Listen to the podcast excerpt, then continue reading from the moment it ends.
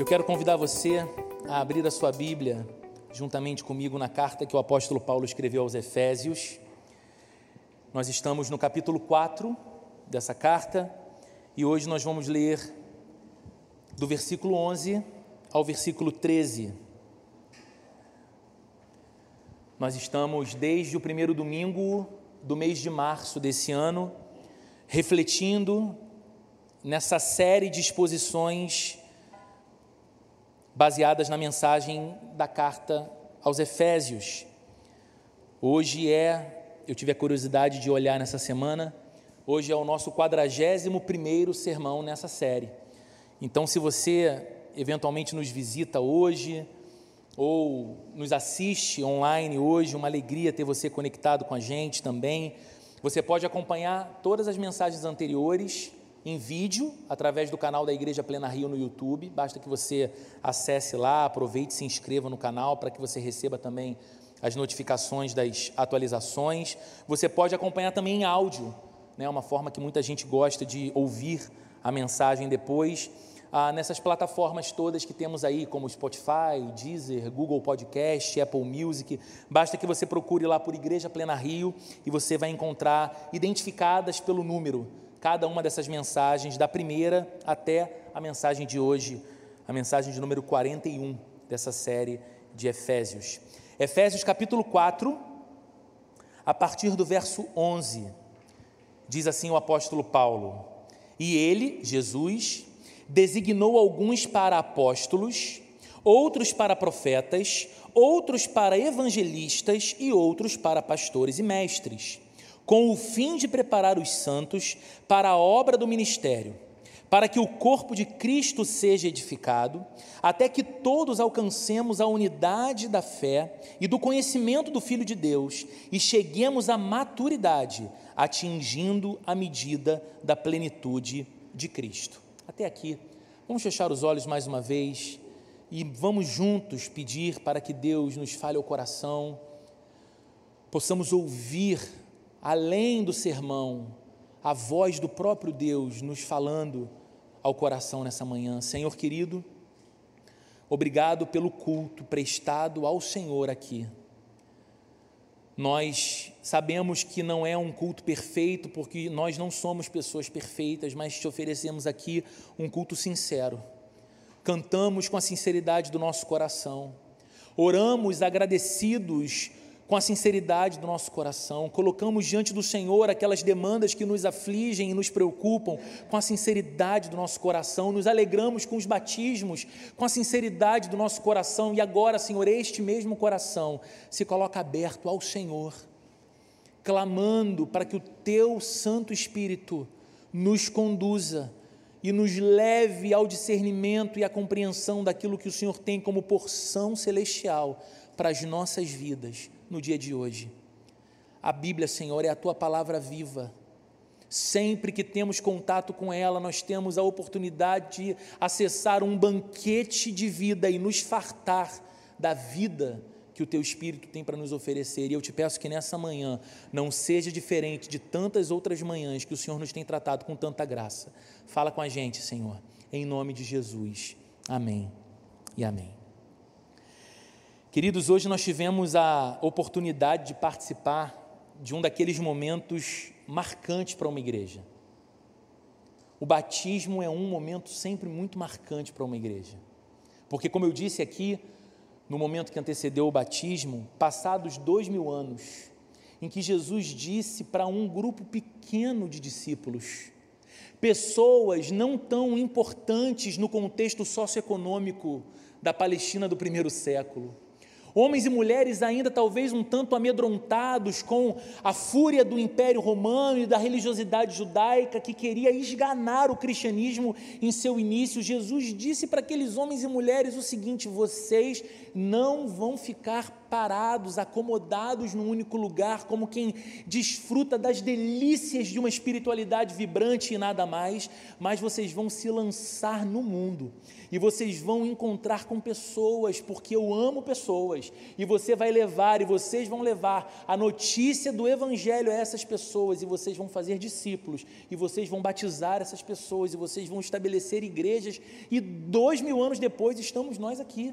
plantando igrejas, pregando o Evangelho de Jesus com a Bíblia aberta, sem invenções, sem pirotecnias, sem a necessidade de apelos emotivos, sugestionamentos emocionais, apenas falando o Evangelho de Cristo, crendo que o Espírito Santo faz a obra de transformação dos corações e ele segue fazendo. E quando a gente tem a oportunidade de celebrar batismos numa igreja, a gente vê como que isso de fato é maravilhoso e importante. A igreja existe para proclamar o Evangelho e a igreja existe para encarnar o Evangelho.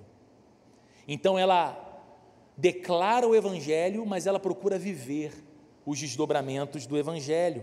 A igreja existe para acolher e para amar aquelas pessoas que são enviadas por Deus à própria família da igreja. Então a igreja é essa comunidade que acolhe, que recebe, que ama. A igreja existe para batizar. Pessoas que se rendem ao Evangelho e para discipular no caminho de Jesus essas pessoas que agora se rendem ao Evangelho. E pode ser que ouvindo isso, que eu acabei de dizer, você concorde que a igreja tem uma missão muito bonita. Mais do que isso, talvez escutando essas palavras, você concorde que a igreja, além de ter uma bonita missão, ela tem uma importante atribuição social. Ela tem um papel na sociedade de amor, de serviço, de transformação, de qualidade de vida, que é muito importante. Mas eu queria te fazer uma pergunta. Mesmo considerando essa missão da igreja bonita e esse papel da igreja importante, qual será que é o modelo que as pessoas, em geral, têm em suas mentes quando pensam em igreja? Quando as pessoas pensam em igreja, qual é o primeiro modelo que vem à mente delas? Por que eu pergunto isso? Porque eu acredito que algumas pessoas, não poucas, têm em mente aquele modelo de igreja como uma pirâmide você lembra daquela ideia da pirâmide social e das camadas? Lembra quando você estudava lá na escola e a gente tentava analisar a sociedade através dessa ideia de pirâmide? Quem está na base, quem está mais em cima, quem está no topo?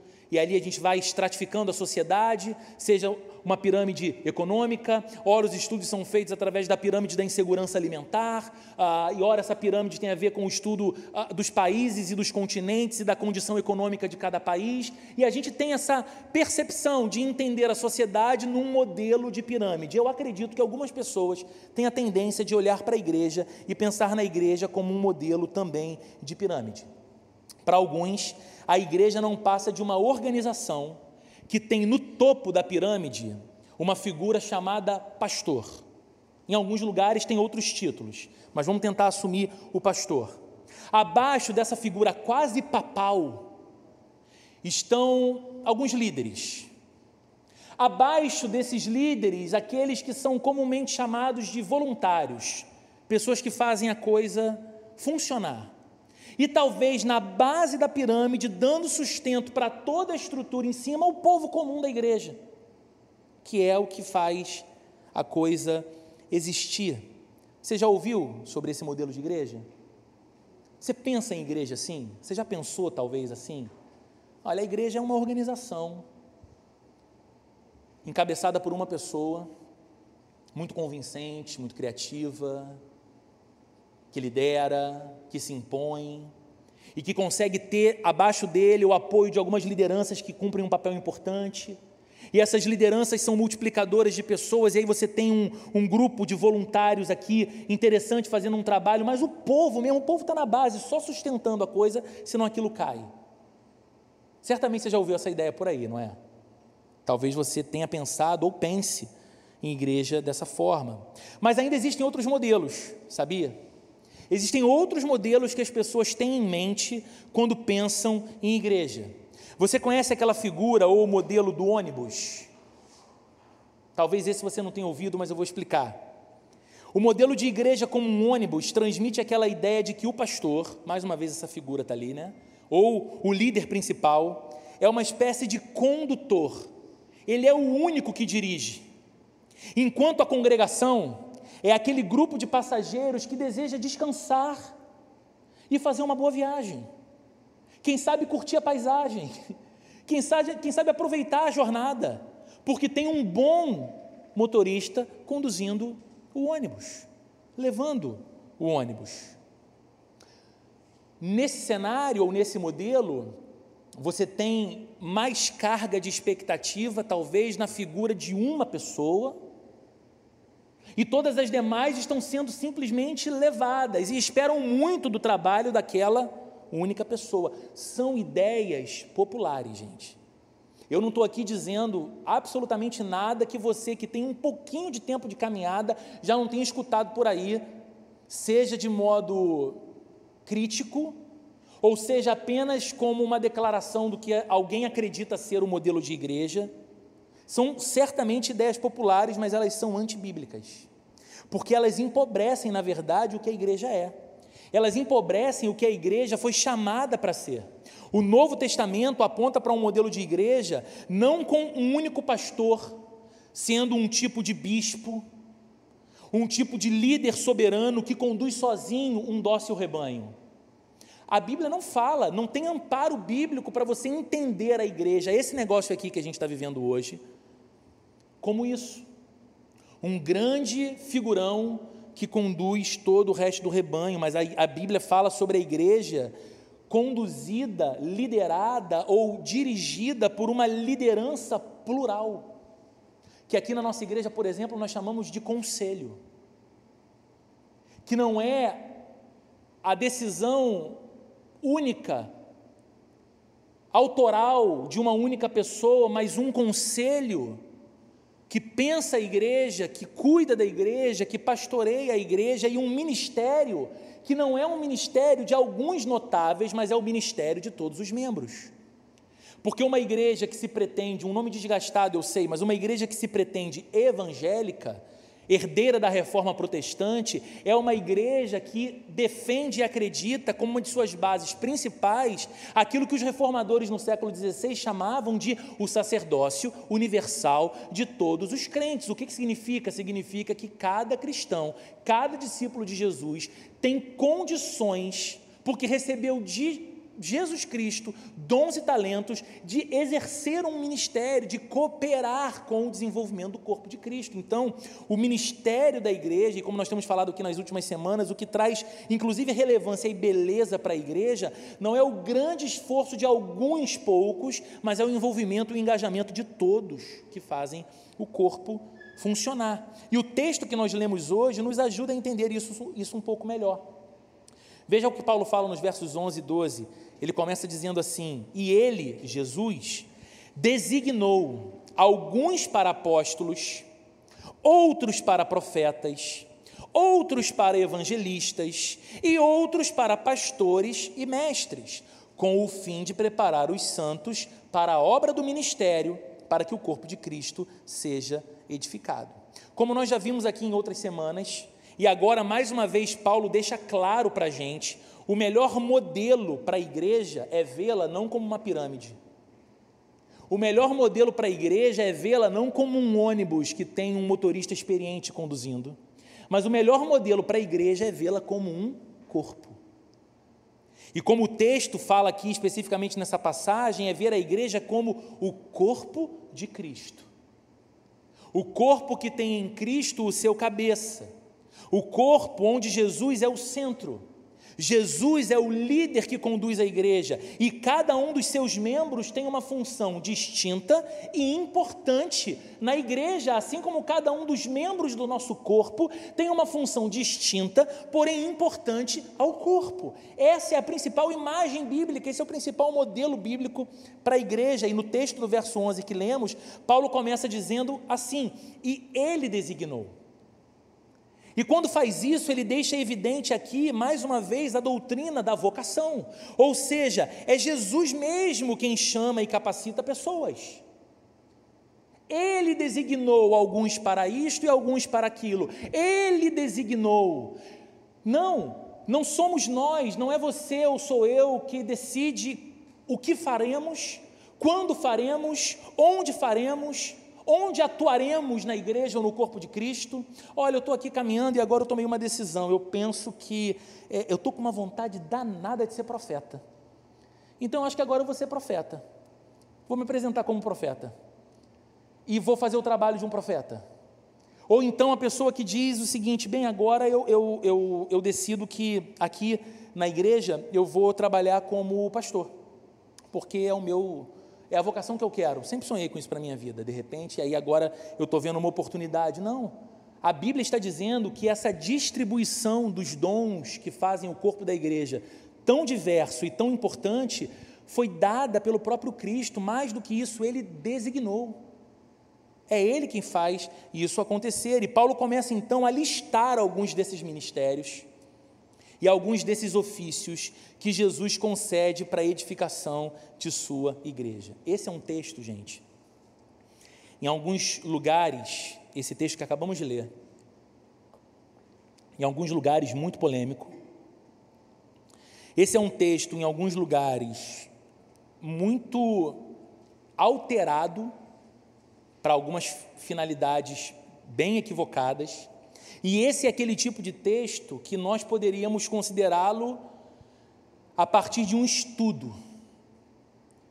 Mas a proposta aqui não é nem fazer um exercício meramente crítico da forma errada como se fala desse texto aí fora, nem mesmo uma pregação se propõe a ser um estudo. Esse, essa, essa mensagem, essa pregação tem um objetivo, ela tem uma mensagem a, a, a entregar. Mas mesmo assim, é importante que a gente entenda um pouco o que Paulo está dizendo aqui, porque o texto começa dizendo que Jesus designou alguns para apóstolos. E a palavra apóstolo tem pelo menos três significados no Novo Testamento. O primeiro, o mais comum, é a ideia de apóstolos como enviados. A palavra, o grego, o verbo grego é apostelo. Apostelo é enviar.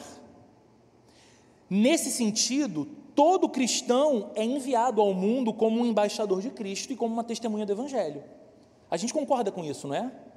Jesus mesmo disse na grande comissão: Olha, vocês vão pelo mundo e vocês vão dar testemunho do Evangelho.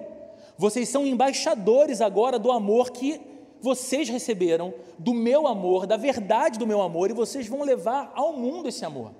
Então, nesse sentido, eu os envio, nós fomos enviados por Jesus. Aliás, foi ele mesmo quem disse: Eu os envio ao mundo, como ovelhas para o meio de lobos. Ele disse: Vocês não são do mundo, como eu também não sou, mas eu os envio ao mundo, como meu Pai ao mundo me enviou. Envio, apostelo. Então, nesse sentido, todo cristão é enviado pelo Cristo que segue ao mundo para que seja uma testemunha do Evangelho. Há um segundo sentido para a palavra apóstolo, que é a ideia dos apóstolos da igreja aqueles que são enviados oficialmente pela igreja. Quando você lê o Novo Testamento, você vê lá, por exemplo, a, a igreja em Jerusalém enviando missionários para Antioquia. Você vê a igreja em Atos enviando Paulo e Barnabé e Silas. Você vê Paulo enviando Timóteo a Éfeso. Qual é a ideia? A igreja de Jesus está reconhecendo alguém vocacionado por Jesus para a obra missionária, para a obra de evangelização, levanta essa pessoa e envia essa pessoa com uma missão. É aquilo que hoje nós chamaríamos comumente de o trabalho dos missionários ou o trabalho dos plantadores de igreja. A igreja reconhece uma pessoa ou uma família cujo coração arde para alcançar com o amor de Jesus e o Evangelho de Cristo povos não alcançados, num continente que ele não conhece, numa cultura que não é a cultura dele, mas o coração daquela pessoa queima de amor por essa missão. A igreja reconhece essa vocação, a igreja instrumentaliza essa pessoa, essa família, e a igreja, sozinha ou com uma junta de outras igrejas, envia e sustenta essa pessoa ou família para o trabalho missionário. É um envio, é um envio apostólico, de certa forma.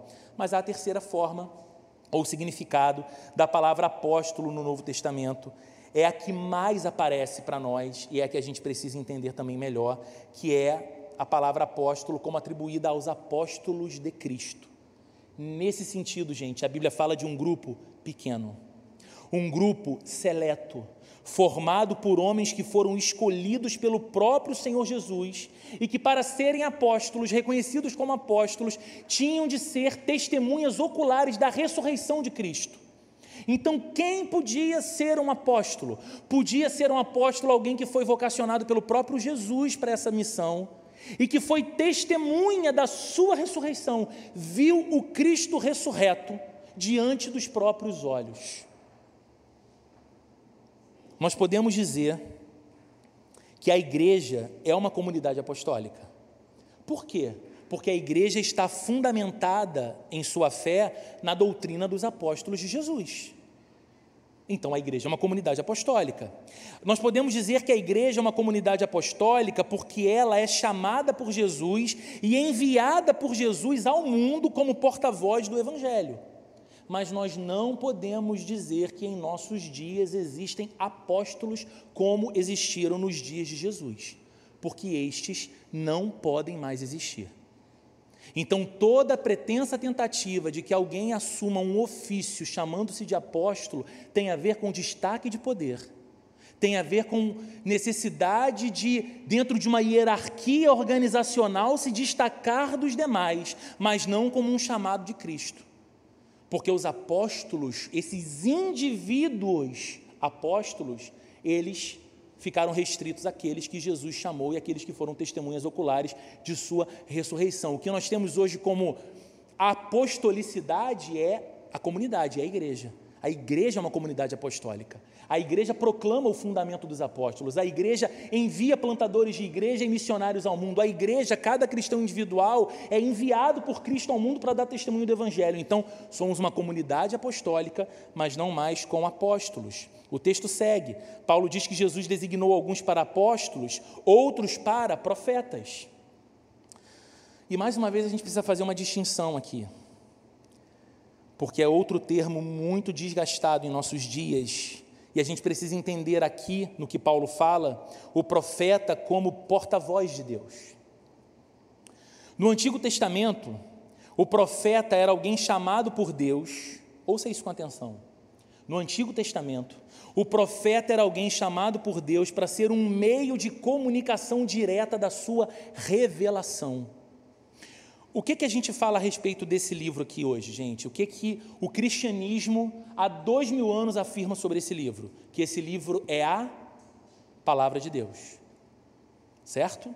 Que esse livro é a revelação que Deus deu de si mesmo, e embora a Bíblia não esgote, porque não fale absolutamente tudo sobre quem Deus é, sobre o seu ser e sobre a sua glória, o próprio evangelista João, encerrando o seu evangelho, dizendo acerca da obra de Cristo, que ele foi testemunha, ele encerra dizendo: muitas outras coisas foram feitas e ditas por Jesus Cristo, mas se elas fossem escritas, nem todas as bibliotecas do mundo seriam capazes de conter. Ou seja, só da obra de Cristo, quanto mais esgotar exaustivamente o ser de Deus. Embora a Bíblia não fale tudo completamente sobre Deus, ela fala tudo que é necessário a você e a mim para que conheçamos a Deus, obedeçamos a Deus e possamos viver a vida que Ele designou para cada um de nós. A Bíblia é suficiente. Ela é a revelação que Deus deu de si mesmo. Então, no Antigo Testamento, o cânon, como nós chamamos, das Sagradas Escrituras, ele não estava fechado. Deus estava dando a sua revelação, e estava dando naquela, naquela ocasião, através dos seus servos, os profetas. Então é nesse sentido que cada profeta do Antigo Testamento, Ezequiel, Daniel, Jeremias, Isaías, Zacarias, todos os profetas do Antigo Testamento foram homens usados por Deus como um meio de comunicação da sua revelação direta. Então, nesse sentido, Nesse sentido, nós também precisamos entender que não há profetas hoje. Porque não há hoje quem possa dizer, como os profetas do Antigo Testamento, assim diz o Senhor. Aqueles profetas recebiam revelação direta de Deus e poderiam dizer: Assim diz o Senhor, e entregar o que era até então uma nova revelação. Hoje, porque nós temos a Bíblia, toda palavra nossa precisa estar amparada naquilo que Deus já revelou de si mesmo, precisa estar amparada nas sagradas Escrituras. Então, não. O máximo que você pode dizer é: Assim diz o Senhor, como ele registrou aqui em Efésios 3. Isso você pode dizer. Agora, você acreditar que Deus vai tomar você e vai te trazer agora uma nova revelação que nem mesmo a Bíblia trouxe, você certamente entrou por um caminho de heresia e de abandono da fé. Como tem gente, como eu já ouvi e me lembro, numa certa ocasião, numa infeliz ocasião de estar num lugar e alguém disse que teve com Deus uma experiência e o que ele iria compartilhar com aquela, com aquela igreja ali naquele momento eram as coisas inefáveis que o apóstolo Paulo, quando foi arrebatado ao terceiro céu, viu, mas disse que ao homem não era possível conhecer. Que ali aquela pessoa, que foi, foi, foi maior que o próprio apóstolo Paulo, ela viu, e diferentemente de Paulo, que conseguia segurar segredo, né, como diz um amigo meu, ela não é cuscuz para morrer abafada, ela ia contar tudo para todo mundo ali naquele lugar, e foi falando um monte de coisa. E foi falando um monte de coisa até cor de cabelo de anjo. Enfim, eu já rodei por aí. A igreja, queridos, ela está edificada. Paulo fala isso em Efésios capítulo 2, verso 20. A igreja está edificada sobre o fundamento dos apóstolos e dos profetas, ou seja, a igreja, ela está alicerçada sobre a verdade das escrituras do Antigo e Novo Testamento, e por isso ela não necessita, essa verdade não necessita de acréscimos ou de novas revelações, ok? Mas a igreja é uma comunidade profética. Embora Deus não levante hoje profetas como os profetas do Antigo Testamento, a igreja é uma comunidade profética no sentido de que ela sinaliza o reino de Deus no sentido de que ela profeticamente denuncia o pecado presente na sociedade do seu tempo, no sentido de que no corpo da igreja Deus levanta homens e mulheres para que profeticamente instruam outros homens e mulheres sobre a palavra do Senhor e ajude homens e mulheres com uma palavra que é celestial, mas que tem amparo nas Escrituras, para que acertem as suas vidas com Deus. Sem sombra de dúvidas, a igreja é uma comunidade profética para a edificação do corpo de Cristo. Mas Paulo ainda fala de outros ministérios. Ele diz que Jesus designou outros para evangelistas. O verbo evangelizar é um imperativo para todos os cristãos, uma vez que cada cristão, cada discípulo de Jesus é chamado para proclamar a boa notícia do Evangelho e divulgá-lo. Só que nós sabemos que existem aqueles que receberam de Deus um dom especial para estabelecer pontes entre a maravilhosa mensagem do Evangelho e o coração descrente. Uma coisa que não deve ser celebrada, mas é comum em, em igrejas, é quando um cristão, depois de um determinado tempo de caminhada, ele passa a não se sentir mais tão à vontade na companhia daqueles amigos que não compartilham da mesma fé que ele. Eu disse que isso não é algo desejável porque a Bíblia diz que a gente deve seguir como porta-vozes do Evangelho. E a gente tem que pregar Evangelho não para quem já creu no Evangelho, mas para quem não recebeu o Evangelho. Mas é natural que, passado um tempo, a gente comece a perceber que algumas conversas não nos pertencem mais, Alguns ambientes já não nos agradam mais. Algumas companhias já não apontam para aquela direção de vida que a gente está querendo ir agora.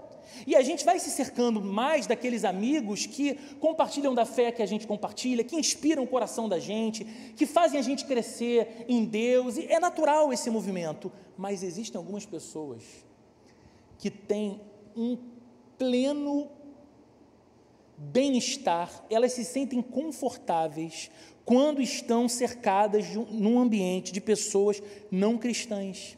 E não porque ela, ela é um tipo de cristão camaleão, que quando está entre os não crentes, ela fica igualzinho os não crentes, mas porque exatamente ali ela sabe que há uma necessidade da luz do Evangelho brilhar. E ela tem uma capacidade única, muito singular, de encontrar conexões com o coração daquelas pessoas e a mensagem do Evangelho, apontar para o quanto Deus as ama indicar o quanto Deus se importa com elas, indicar o quanto Cristo é central para as suas vidas e sempre surge a oportunidade numa conversa de algo de ser despertado no coração daquele amigo descrente, daquele familiar descrente, e geralmente essas pessoas são responsáveis, muito, muito responsáveis, ah, pelas conversões de muitas pessoas, pelos batismos de muitas pessoas. Nós sabemos que existem esses que são dotados por Jesus, designados por Jesus como evangelistas, e o texto segue dizendo que Jesus ainda designou outros para pastores e mestres apóstolos, profetas, evangelistas, pastores e mestres. Paulo está dizendo que nesse corpo que é a igreja de Jesus, constituído de muitos membros com funções diferentes, nós encontramos também pastores, que são chamados para apacentar e para guiar o rebanho de Cristo. E nós encontramos também mestres, que são chamados para instruir e para ensinar a palavra de Deus ao povo de Deus. Indivíduos Porém, pensando de modo mais abrangente, a igreja precisa ser essa comunidade pastoral, onde nós cuidamos uns dos outros. E a igreja precisa ser essa comunidade de ensino, onde nós, através da Bíblia, instruímos, encorajamos e ensinamos uns aos outros. Então você percebe? A igreja continua sendo ou devendo ser uma comunidade apostólica porque ela continua enviando missionários, enviando plantadores de igreja e ela mesma é enviada ao coração da cidade onde ela está para, através dos seus membros, levar a notícia maravilhosa do Evangelho e encarnar o Evangelho através da sua própria vida na cidade. A igreja continua sendo uma comunidade profética, porque ela proclama que o reino de Deus chegou, e ela proclama e anuncia e denuncia as estruturas de pecado da cidade e da sociedade, e ela aponta para aquele que tem o poder de redimir, perdoar pecados e construir uma nova vida e uma nova história, com base na palavra revelada de Deus. A igreja é uma comunidade evangelizadora onde aquele que não faz parte da comunidade, ele não é rechaçado, pelo contrário, ele é o alvo e a razão de ser da existência de uma igreja. A curiosa comunidade que existe para os que estão do lado de fora dela para amá-los, para alcançá-los, para falar do amor de Jesus por ela, por eles. A igreja é chamada para ser uma comunidade pastoral, onde nós não somos pontas soltas, mas somos cuidados e cuidamos uma comunidade de ensino, onde crescemos e aprendemos. E qual seria, queridos, o propósito destes dons e destes ministérios diferentes que Jesus concede, que Ele próprio ah, designa a homens e mulheres? Seria o propósito o envaidecimento de quem o recebeu? Olha, eu quero que você saiba que aqui, nesse corpo, eu fui designado por Jesus como pastor. Então eu quero que você entenda isso e você respeite essa minha posição, e eu me envaideço então dessa posição.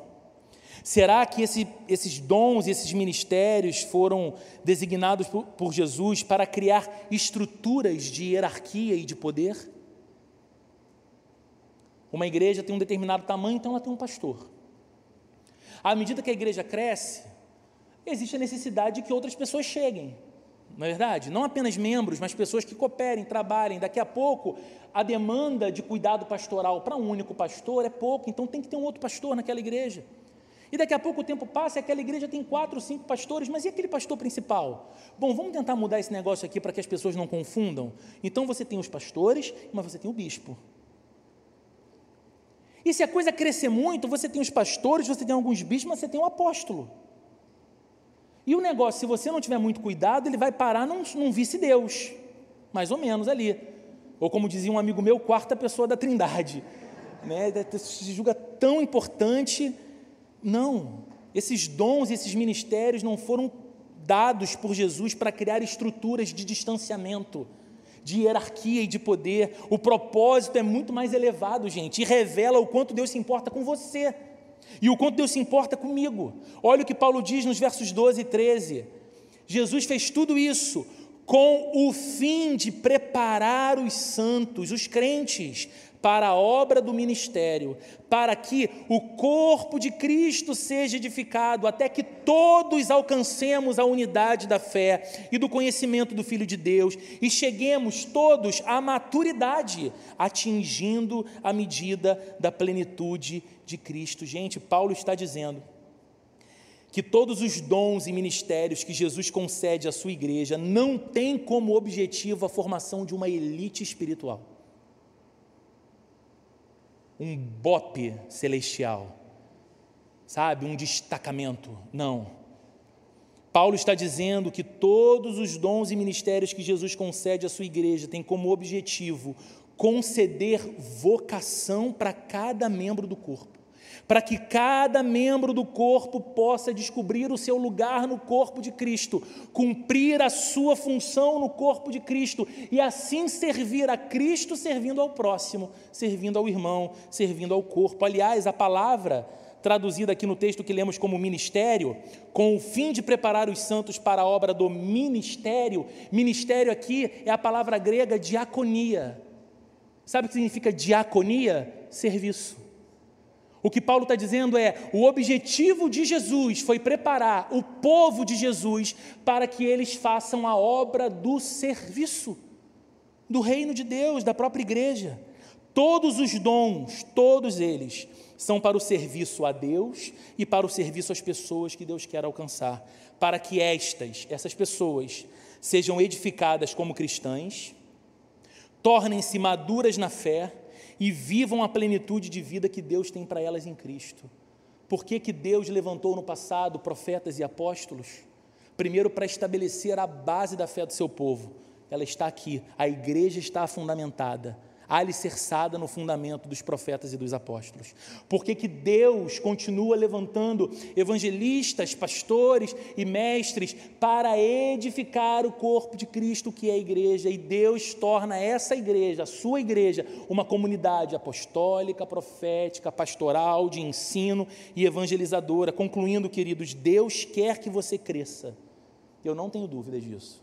Deus quer que você cresça em amor por Ele Deus quer que você cresça em conhecimento dEle. Deus quer que você cresça em sabedoria que vem dele para todas as demandas da sua vida, do seu casamento, ah, das suas atribuições todas. E por isso, porque Ele quer que você cresça, Ele te abençoou com a igreja porque Deus quer levar você a esse crescimento no conhecimento do amor dele por você, da vontade dele para você, da sabedoria dele para você. Ele te abençoou com a igreja para que na diversidade da igreja, na diversidade dos dons da igreja, você encontre o seu lugar no corpo de Cristo. Porque você não é um passageiro do ônibus, sendo apenas guiado na viagem. Você não é apenas mais um da massa que sustenta a estrutura na base da pirâmide. Não, esse não é o modelo. O modelo é o modelo de um corpo, e um corpo saudável é aquele em que cada membro do corpo tem a sua função importante para o funcionamento do corpo. Porque Deus te ama ele te deu a igreja para que você encontre o seu lugar no corpo de Cristo, para que você descubra e desenvolva os dons que Ele te concede e para que você seja edificado, edificada, como um cristão que amadurece à medida que o tempo avança. Você viu Paulo dizendo no texto? O fim é nos levar à maturidade, o fim é nos levar à plenitude da vida que Deus tem para nós em Cristo. Gente, essa palavra é muito forte plenitude de vida. Quantas vezes a gente está vivendo uma subvida, uma vida vazia, uma vida anêmica, espiritualmente pobre, esvaziada de alegria, esvaziada de esperança, não é a vida que Cristo tem para nós, e Deus usa a sua igreja, essa relação aqui, para que a gente descubra o nosso lugar no corpo de Cristo, os dons que Ele tem para nós, que são dons não para o nosso envaidecimento e destacamento de poder, mas para o serviço e também para que a gente seja edificado e cresça e amadureça. Mas você não deve crescer apenas para si mesmo. Você deve crescer para servir com os dons que Deus te dá, para que assim, olha que coisa bonita, através de você, através de você, outros possam descobrir o seu lugar no corpo de Cristo. Através de você, outros possam descobrir o dom que Deus está dando a ele. Através de você, outros possam ser edificados na fé e levados à maturidade. A igreja, gente, é uma expressão do amor de Deus por você e por mim. A igreja, a estrutura necessária de uma igreja, ela não é uma, não é uma estrutura hierárquica de criação de mitos, de destacamento de poder. E você que está aqui, que me ouve o tempo todo, já cansou de me ouvir falando, e eu não tenho nem coragem de falar todas, né, mas falando das minhas muitas falhas e do quanto você e eu, na sombra da cruz, estamos ombro a ombro.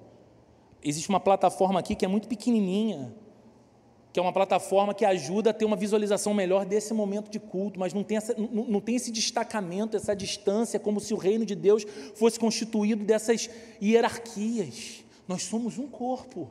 Nós somos chamados para ser um corpo e de alguma forma aprove a vontade de Deus que nós estivéssemos há mais de um mês nessa sequência da, da, da, exposição em Efésios, nos aproximando agora do final do ano, falando a cada domingo de igreja, unidade, serviço, corpo de Cristo, vínculo de amor, estruturas, mas ministérios que estão para servir, estão para amar, porque, queridos, de alguma forma, eu creio que Deus não faz absolutamente nada em vão. O Senhor está nos preparando aqui, como igreja, para aquilo que Ele está realizando, pronto a realizar, inclusive nesse ano que estamos entrando. E nós precisamos ter a nossa identidade como comunidade muito clara. O que nós somos e o que nós não somos e nem seremos, porque a Bíblia não nos indica ser assim. Vamos orar? Vamos pedir que Deus nos abençoe, que Deus nos conceda a graça de sermos esse corpo de Cristo, do qual Ele de fato é o cabeça, o líder, o guia, mas uma igreja também diversa e enriquecida com muitos dons, com muitos talentos, com muitos ministérios, de modo que as pessoas sejam servidas, de modo que as pessoas encontrem seu lugar no corpo de Cristo, de modo que nós possamos servir ao Senhor como Ele é digno de ser servido, mas também servir pessoas como Deus quer que nós sirvamos aqui. Feche seus olhos comigo e vamos orar. Senhor, obrigado pela tua palavra. Obrigado porque no passado o Senhor levantou os seus profetas, que foram os seus oráculos, Senhor que trouxeram a tua revelação, revelação que pela providência do teu Espírito Santo nós temos registro pela tua palavra. Obrigado, Senhor, porque no passado o Senhor levantou os teus apóstolos, Jesus. E o Senhor fez deles os homens que trariam a estrutura da fé da tua igreja que se desenvolvia tão jovem e hoje a igreja é fundamentada, alicerçada naquilo que os profetas proclamaram, indicando o Messias que viria, e aquilo que os apóstolos ensinaram, indicando que o Messias veio e é Cristo e deixou-nos o evangelho como legado e estabeleceu a sua igreja. E hoje, Senhor, a comunidade cristã no mundo está alicerçada e fundamentada sobre a tua palavra, a Bíblia, Antigo Testamento, Novo Testamento, profetas e apóstolos, e te louvamos, porque ainda hoje, não havendo mais os apóstolos ou os profetas como do Antigo Testamento, o Senhor ainda hoje faz da tua igreja uma comunidade apostólica que é enviada e que envia, e uma comunidade profética que, no poder do Espírito Santo, proclama a verdade eterna de Deus no mundo em que se encontra. Obrigado porque o Senhor continua levantando evangelistas em nosso meio, homens e mulheres que são capazes de alcançar os corações de pedra e criar pontes de conexão com o Evangelho tão maravilhoso. Obrigado porque o Senhor levanta pastores e mestres. Obrigado porque o Senhor levanta muitos outros homens e mulheres com diversos dons, talentos e ministérios, não para que caminhemos com Deus, crachás no peito, destacando nossas funções ou ofícios, isso é tão pequeno, isso é tão infantil, mas para que possamos viver para servir como o nosso Senhor veio a esse mundo, para servir e entregar a sua vida. Que seja assim na nossa realidade, Deus, que aquele que é mais vocacionado, aquele que é mais capacitado pelo Teu Espírito Santo, seja aquele que mais serve, seja aquele que mais aponta para o brilho, brilho da glória de Cristo Jesus e não para o seu próprio brilho, Senhor, mas para a luz ofuscante de Cristo. Que sejamos assim como igreja, que o Senhor nos abençoe, que o Senhor nos conceda esse privilégio de sermos esse corpo de Cristo vivo, em que cada membro encontra o seu lugar nesse corpo, a sua função importante nesse corpo, e assim possamos viver para a sua glória. Que o Senhor nos abençoe hoje, no restante desse domingo que temos, que o Senhor nos abençoe nessa semana que se inicia, em nome de Jesus. Que o amor de Deus a graça de nosso Senhor e Salvador Jesus Cristo e a comunhão e a consolação do Espírito Santo esteja presente com cada um de nós, hoje e para todo sempre. Amém e amém.